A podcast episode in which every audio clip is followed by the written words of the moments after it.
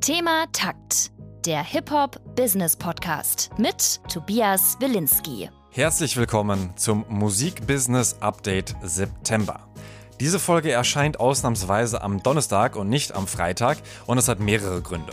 Heute ist Mittwoch und ich nehme die Folge hier schon auf, damit sie am Donnerstag erscheinen kann, weil ich es Quatsch fände, die News quasi am Freitag rauszubringen, wenn sie denn schon fertig sind, weil die News werden ja auch nicht neuer.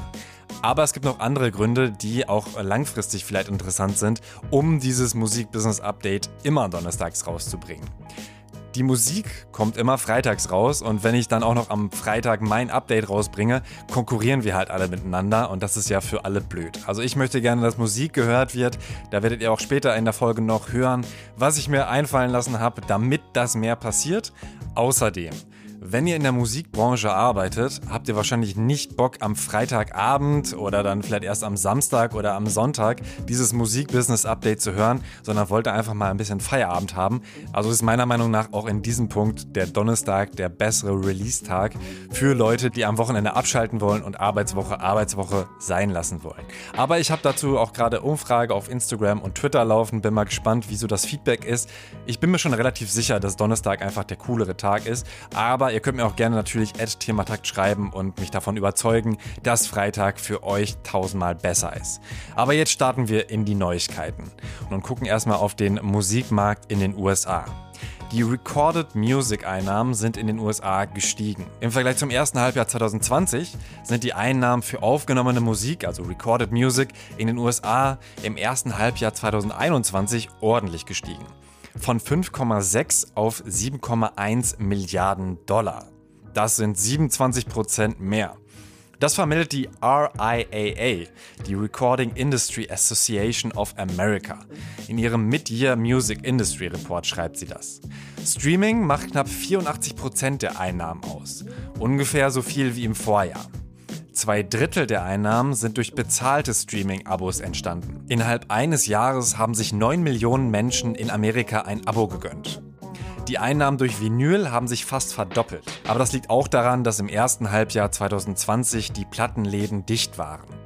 AIAA-Chef Mitch Glazier freut sich über das Wachstum und darüber, dass immer mehr Dienste, zum Beispiel Kurzvideoplattformen oder Fitness-Apps, sich um Musiklizenzen bemühen und dadurch auch neue Einnahmequellen entstehen. Auch interessant, 9 Millionen Dollar sind durch Ringtones oder Ringback-Verkäufe entstanden. Da frage ich mich, wer zur Hölle kauft 2021 noch Klingeltöne? Oder sind das alles Leute, die vergessen haben, ihr Jamba Spar-Abo zu kündigen? ABBA is back. 40 Jahre nach ihrem letzten Album hat die legendäre Band ABBA ein neues Album angekündigt. Es wird Voyage oder Voyage heißen und hat in UK innerhalb von drei Tagen die 80.000 Vorbestellungen überschritten und damit einen neuen Pre-Order-Rekord aufgestellt. Der gehörte vorher Take That. Ich vermute aber auch, dass das daran liegt, dass es vier verschiedene Versionen von den CDs, also es gibt ja vier Bandmitglieder und es gibt im CDs mit jedem einzelnen Bandmitglied. Es gibt außerdem Kassetten und unzählige Vinyls. Also die haben auf jeden Fall gut verstanden, was es heißt, mit ganz, ganz vielen Versionen ganz viele Vorbestellungen zu schaffen. Ein paar von den Sachen sind auch schon ausverkauft.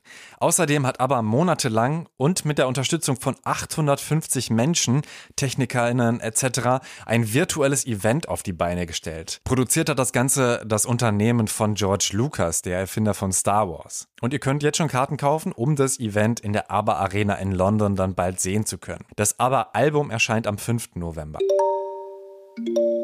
Portishead macht Soundcloud Cash. Im Update Juli habe ich schon erzählt, dass die Band Portishead den Song SOS, übrigens auch ein ABBA-Cover, exklusiv auf Soundcloud veröffentlicht hat. Eine weitere Besonderheit, sie wurden dabei nicht anteilig am Gesamtgehörten vergütet, sondern über die Fan-Powered Royalties. Laut Soundcloud hat der Song innerhalb eines Monats durch diese Methode mehr als das Sechsfache an Einnahmen erzielt, als unter dem sogenannten Pro-Rata-Modell, wonach auch dieser, Spotify etc. auszahlen. Die Einnahmen will Portishead für den guten Zweck spenden. Der größte europäische Börsengang des Jahres. Die Universal Music Group ist an die Börse gegangen. Bislang war nur das Mutterunternehmen Vivendi oder Vivendi an der Börse. Seit dem 21. September könnt ihr auch Universal Music Group Aktien kaufen. Nach dem Börsengang ist die UMG-Aktie zwischenzeitlich um knapp 40 Prozent gestiegen und UMG über 46 Milliarden Euro wert. Auch die Aktie der Warner Music Group ist an dem Tag um 10 Prozent gestiegen und kann sich wohl bei der Universal bedanken. Vorm Börsengang musste Universal schon Informationen im sogenannten Prospectus veröffentlichen und da waren ein paar interessante Sachen dabei. Laut UMG hat kein Universal Artist für mehr als 1% der Recorded Music Einnahmen gesorgt. Die Top 50 Artists machen gerade mal 23% der Einnahmen aus. Im Umkehrschluss, mehr als drei Viertel der Einnahmen entstehen durch den Rest. Also damit will Universal eben zeigen, dass sie nicht von einzelnen KünstlerInnen abhängig sind, wenn davon eben keine einzige Person auch nur 1% der Einnahmen ausmacht. Mehr als die Hälfte der Einnahmen kommen übrigens von Musikstücken, die älter als drei Jahre sind, also aus dem sogenannten Katalog. Knapp die Hälfte der Einnahmen, 49 Prozent, macht Universal in Nordamerika. Im Prospektus macht das Unternehmen aber auch darauf aufmerksam, dass eine Abhängigkeit zu Streaming-Diensten besteht. Sollte Spotify beispielsweise krasse Änderungen im Playlisting vornehmen, könnten Universals Einnahmen sinken. Und jetzt eine kleine Analyse passend dazu. Die Spotify-Streams von Drakes Album Certified Lover Boy. Mit mehr als 153 Millionen Streams am ersten Tag konnte Drake die Streamingzahlen seines Albums Scorpion und den Rekord um mehr als 20 Millionen Streams toppen. Den Rekord für die meisten Spotify-Streams in einer Woche konnte sein neues Album aber nicht brechen. Da liegt Scorpion noch immer deutlich vorne. 2018 kam es raus und wurde in der ersten Woche fast 560 Millionen Mal gestreamt. Certified Lover Boy konnte nicht ganz die 500 Millionen Marke knacken. Und das Album von Kanye West, Donda, hat 442 Millionen Streams, also knapp 60 Millionen Streams weniger in der ersten Woche gehabt als Drake. Aber wir wollen jetzt gar keinen Kanye-Drake-Vergleich, sondern einen Drake-Drake-Vergleich. Allerdings muss man dazu sagen, hat Scorpion 25 und Certified Lover Boy nur 21 Songs. Das wirkt sich natürlich auf die Gesamtstreams aus. Die durchschnittlichen Streamingzahlen pro Song sind tatsächlich höher. Statt 22,4 kam ein CLB, so kürzlich Certified Lover Boy jetzt ab, Song auf durchschnittlich 23,7 Millionen Streams in der ersten Woche. Also pro Song 1,5 Millionen Streams mehr. Scorpion hatte bei Release schon drei Hits. CLB kam ohne Hit raus. Vor- oder Nachteil ist da die Frage. Die Analyse von Music Business Worldwide zeigt auch, wie schnell das Interesse an Musik sinkt. Vergleicht man Tag 1 und Tag 5, haben sich die Streamingzahlen bei Scorpion fast halbiert CLB hatte am fünften Tag nur noch ein Drittel der Zahlen vom Release-Tag. Und das, obwohl es mit mehr als 365 Millionen Spotify-NutzerInnen mehr als doppelt so viele gibt wie noch vor drei Jahren, als eben Scorpion rauskam. Vergleicht man die Zahlen aller Spotify-UserInnen und Drakes monatliche HörerInnen, wird ein krasser Unterschied klar. Damals hatte jede dritte Person auf Spotify Drake gehört. Drei Jahre später sind es nur noch halb so viele, also 16 Prozent ungefähr. Music Business Worldwide kommt zu dem Ergebnis, dass die Zeit der Mega-Hits und Megastars den Zenit überschritten hat. Dadurch, dass so viel Musik veröffentlicht wird, wird es für einen Drake vermutlich unmöglich, seinen Streaming-Rekord nochmal zu brechen. Spotify's Music and Talk startet in Deutschland. Seit dem 18.08. schon, also einen Tag vor meinem Geburtstag, gibt es das radioähnliche Musikkommentarformat jetzt auch in Deutschland. Schon vor einem Jahr ist es in den USA gestartet und hat ziemlich gute Shows hervorgebracht. Zum Beispiel Black Girl Songbook, Keynotes und Laut, in dem es zum Beispiel um die Geschichte des Reggaetons geht. Und jetzt verrate ich euch was, auf das ich mich schon sehr freue. Ab Oktober gibt's eine neue Show krasser, krasser neuer Künstler. Vielleicht so für mich die neue Entdeckung des Jahres. So eine Attitude, die ich einfach übelst feier. Musikalisch holt mich das halt 10 von 10 ab. Der Song hat mich auf jeden Fall eine ganze Weile lang krass geprägt. Also das ist irgendwie ein gutes Beispiel dafür, für das, was Rapmusik halt kann. Thema Takt Radio. Die Show zum Musikentdecken mit Tobias Wilinski. Seit mehr als zehn Jahren arbeite ich in der Musikbranche, mache den Thema Takt und den Talk This Way Podcast. In denen geht es ganz viel ums Musikbusiness. Ein Thema, das ich extrem spannend finde, aber ich will halt auch über Mucke reden. Das mache ich in Thema Takt Radio. Mit Gästen Musik entdecken, in ihre Lieblingssongs eintauchen und in der Zeit reisen. Wir waren damals so, okay, krass, alles erreicht. Die toten Crackon im Kofferraum haben uns irgendwie so in einem Nebensatz genamedroppt. Das war locker eine, das war locker ein Gruß in die Provinz. Es war wirklich eine Obsession, dass ich durch London gelaufen bin, dachte, na, ich werde schon irgendwo die Amy Winehouse treffen. Das wird ja jetzt nicht so schwer sein. Hat nicht geklappt, aber ihre Musik äh, ist auf jeden Fall prägend geblieben. Es ist echt Magic. Hinterland ist an dem Tag erschienen, an dem ich nach Berlin gezogen bin. Und wenn ich schon die Chance habe, KünstlerInnen zu treffen und mit ihnen zu reden, dann will ich natürlich auch über ihre eigene Musik reden. Über den Produktionsprozess, über Ideen, über Inspiration und wie Songs entstanden sind. Dachte, du hast es nicht gestartet, um Leuten zu beweisen, wie geil deine Streaming-Zahlen sind, sondern damit Leute dir ein Feedback geben, dass sich die Songs irgendwie gut für sie anfühlen oder dass sie die berührend finden. Ich bin jetzt schon so lange Megalo und irgendwie gefühlt steckt man da auch dann teilweise in einem Korsett drin. Und bei dem Album gab es eigentlich zwei Richtlinien. Zum einen, dass ich Spaß haben muss und es nicht verkopft sein soll. Und zum anderen, dass ich, um diesen Spaß zu finden, auch einfach neue Wege gehen muss. Neue Wege gehen ist auch das Motto von Thematakt Radio. Ihr könnt einfach auf Play drücken, euch zurücklehnen und habt quasi eine Show, wie sie im Radio laufen könnte. Mit Musik und Moderation. Viel Musik kommt aus dem Hip-Hop-Bereich, aber wir werden Musik aus allen möglichen Genres vorstellen. Wir wollen Musik einfach zelebrieren. Die ersten Gäste sind Tamara Gütschlü, aka Tam, Alex Barbian und Megalo. Folgt Thematag Radio auf Spotify und aktiviert die Glocke, um keine Folge zu verpassen und ganz viel neue Musik zu entdecken. Thematakt Radio. Ich sehe da eine große Zukunft voraus. Eine große Zukunft gibt's natürlich nur, wenn ihr die Show hört. Deswegen folgt jetzt Thematakt Radio auf Spotify. Bald kommen die ersten Sendungen raus. Drei Sendungen habe ich schon aufgenommen, die extrem viel Spaß gemacht haben hier noch ein Ausschnitt. Und habe das äh, deswegen auch äh, mit falschem Titel auf mein iPod geladen und war dann überrascht, dass der Typ gar nicht Englisch spricht. Apple Music nutzt Shazam für Auszahlungen in DJ-Mixes. Für 400 Millionen Dollar hat Apple im Jahr 2018 Shazam gekauft. Jetzt sorgt Apple Music dafür, dass Musik in einem hochgeladenen DJ-Mix automatisch erkannt wird und die Leute bezahlt, die die Rechte an der Musik halten. Laut Apple Music wurden DJ-Mixe über 300 Millionen Mal auf der Plattform gehört und mehr als 3 Millionen NutzerInnen hören mindestens einmal im Monat einen Mix über Apple Music. In den letzten zwölf Monaten hat sich diese Zahl verdreifacht. Gute News gibt's auch von Twitch. Die Livestreaming-Plattform, die übrigens Amazon gehört, hat sich mit der National Music Publishers Association auf eine Partnerschaft geeinigt. In Zukunft möchte Twitch Geld ausschütten an KünstlerInnen, deren Songs in Livestreams gespielt wurden. Bislang gab es da mehr als 1000 Copyright-Klagen. Investments in NFT-Plattformen. Im Mai hat die NFT-Plattform OneOff 63 Millionen Dollar eingesammelt. Im August hat die NFT-Plattform Makers Place 30 Millionen US-Dollar eingesammelt. Und jetzt im September hat Record Shop, eine NFT-Plattform für elektronische Musik, 5 Millionen Dollar eingesammelt. NFTs sind meist digitale Sammlerstücke.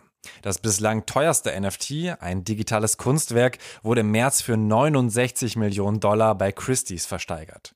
Das Potenzial ist riesig, die Frage bleibt, welcher von all den Marktplätzen wird sich am Ende durchsetzen und natürlich auch, werden NFTs massentauglich oder bleibt es für die meisten Leute ein unverständliches Nischending für Menschen, die zu viel Geld haben. Media Lab kauft Genius. Media Lab AI, nicht zu verwechseln mit dem Media Lab Bayern, ist eine Holding Company. Sie hat schon die Mixtape-Plattform Dead Piff und Worldstar Hip Hop gekauft. Genius kennt ihr vor allem wahrscheinlich als Lyric-Plattform mit Erklärungen oder auch von Spotify das Behind the Lyrics Feature. Genius wurde 2009 gegründet. Von 2011 bis 2016 war ich der Chef von Genius in Deutschland und bin dadurch überhaupt in die Musikbranche gekommen. Die Zeit war spannend. Ich habe das komplette Genius-Team zweimal für ein paar Wochen in Brooklyn, New York besucht und hatte das Gefühl, etwas Sinnvolles zu tun. Eine Community aufzubauen, die zeigt, wie viel in Songtexten, insbesondere in Raptexten steckt. Ich war auch auf Konferenzen mit den mittlerweile ehemaligen Chefs von Uber oder WhatsApp. Da habe ich mich schon ziemlich cool gefühlt. Die Zeit war aber natürlich auch anstrengend. Neben meinem Studium lastete da viel Druck auf mir, wirklich was aufzubauen, was auch Substanz hat. Wie dem auch sei. Nachdem Genius über die Jahre als Startup immer wieder Geld eingesammelt hat und irgendwann mal sogar mit einer Milliarde Dollar bewertet war, fühlte sich mit dem Verkauf an Media Lab für 80 Millionen für mich jetzt so an, als sei die Reise zu Ende. In den USA wurden nach der Akquisition auch schon Leute entlassen und dass in Deutschland oder Frankreich mal wieder neue Leute eingestellt werden, was ich mir sehr wünschen würde, ist in weite Ferne gerückt. Aber kommen wir zu guten News. Der Musikvertrieb TuneCore hat eine neue CEO. Andrea Gleason übernimmt die Position, die seit April 2020 unbesetzt war. Außerdem wird Gleason US-Botschafterin von KeyChange. KeyChange möchte erreichen, dass in der Musikindustrie 50% Frauen oder gleichgeschlechtliche Minderheiten in Organisationen arbeiten oder auf Festivals auftreten. In Deutschland setzt sich unter anderem Labelchefin Lina Burghausen für KeyChange ein. Die habe ich in Thematakt Folge 60 interviewt. TuneCore und Believe unterstützen auf dem Reeperbahn Festival, was ich ja schon erwähnt habe, den Gender Equality Hub, um für mehr Gleichberechtigung in der Musikindustrie zu arbeiten. Ich bin schon gespannt, ob ich mir das dann schon angeschaut habe, wenn ihr diesen Podcast hier hört. Auf dem Reeperbahn Festival wird auch mein letzter Interviewpartner und TuneCore Deutschlandchef Colin Schrinner sein. Wenn euch TuneCore noch nichts sagt oder ihr mehr über Musikvertrieb lernen wollt, hört das zweiteilige Gespräch mit Colin. Derjenige, der am besten klarkam, mit den Leuten dort und am meisten mit denen gesoffen hatte, der hat auch am meisten Playlisten bekommen eigentlich. So. Mhm. Und das hat sich krass verändert, auch dadurch, dass eben man so viele Daten bekommt bei, und dann Spotify sagt, ja, aber der funktioniert bei uns nicht, der Song. Es kann dir keiner versprechen, dass du in diese Playlisten reinkommst, was ja auch nur fair ist und was das Ganze irgendwie schon auch auf eine Art demokratisiert, finde ich. Auch wenn immer noch man das Gefühl hat, da ist doch jede Woche das Gleiche drin irgendwie. Kann man das nicht ein bisschen diversifizierter machen und kann mhm. man nicht mehr Ladies auch mal reinholen in die Playlisten vor allem. Das Interview mit Colin Schrinner hört ihr überall, wo es Podcasts gibt. Live Nation will Lateinamerikas größten Konzertpromoter kaufen. Der Live-Event-Gigant Live Nation will Aktien im Wert von 450 Millionen Dollar ausgeben und von dem Geld 51 Prozent des Konzertpromoters OCESA oder OCESA Entretenimiento kaufen. Eigentlich wollten sie den Deal schon 2019 angehen, dann kam Covid und der Deal ist geplatzt. Ocesa veranstaltet jährlich mehr als 3000 Events für knapp 6 Millionen Menschen in Mexiko und Kolumbien und besitzt 13 Venues mit insgesamt fast 250.000 Sitzen. Tipps für KünstlerInnen. Fanclub.com ist gestartet. Die Plattform ist eine monatliche Crowdfunding-Seite wie Steady oder Patreon, aber mit dem Fokus auf Musik. Auf der Website könnt ihr euch als Band oder Artist anmelden und einen Fanclub gründen. Euren monatlich zahlenden Fans könnt ihr über fanclub.com Livestreams anbieten, Gästelistenplätze verlosen oder mit den Fans Nachrichten schreiben. Die Fans zahlen mindestens 1,99 Euro pro Monat. 10% davon behält das Unternehmen selbst ein. Beachtet aber auch, dass Transaktionsgebühren und Steuern von den 1,99 abgezogen werden. Die Seite sieht jetzt noch nicht so geil aus, aber den Austausch von Artists und Fans zu fördern, auch finanziell, ist natürlich super. Mehr über die Plattform erfahrt ihr im Redfield Podcast, auch ein sehr guter Musikbusiness Podcast. In Folge 84 ist Fanclub.com Gründer Sebastian Kroll zu Gast. Tracklip, Plattform für ProducerInnen, die gerne samplen. Mehr als 100.000 Songs von Isaac Hayes bis Mozart findet ihr auf der Plattform Tracklip. Das Unternehmen sitzt in Stockholm und hat in einer Funding-Runde gerade mehr als 12 Millionen Dollar eingesammelt. Es gibt verschiedene Preismodelle für euch, bei denen ihr 6, 14 oder 30 Dollar pro Monat zahlt und eben relativ entspannt Samples kaufen könnt. Und noch ein Filmtipp.